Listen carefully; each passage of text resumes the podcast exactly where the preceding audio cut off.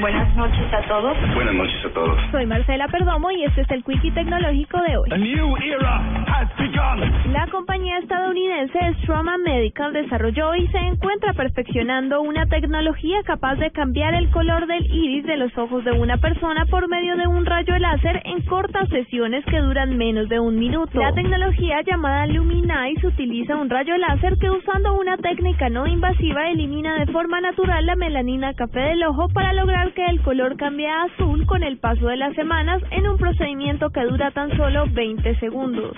Más de 30 personas han sido sometidas con éxito al cambio de color de ojos, pero la compañía se encuentra a la espera del permiso oficial de autoridades médicas para empezar a poner en práctica el novedoso tratamiento que tendría un costo aproximado de 5 mil dólares.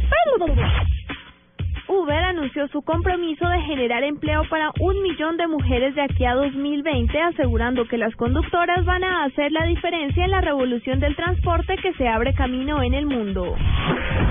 Wikimedia Foundation, organización sin ánimo de lucro que gestiona la enciclopedia Wikipedia, demandó al gobierno de Estados Unidos por vigilar de manera masiva en Internet para acceder supuestamente a miles de documentos de ciudadanos dentro y fuera de ese país. La firma tecnológica Apple lanzó una aplicación para sus teléfonos iPhone destinada a recoger datos sobre la salud de usuarios que participen voluntariamente a fin de ayudar en la investigación médica. Para la nube, Marcela Perdomo, Blue Radio.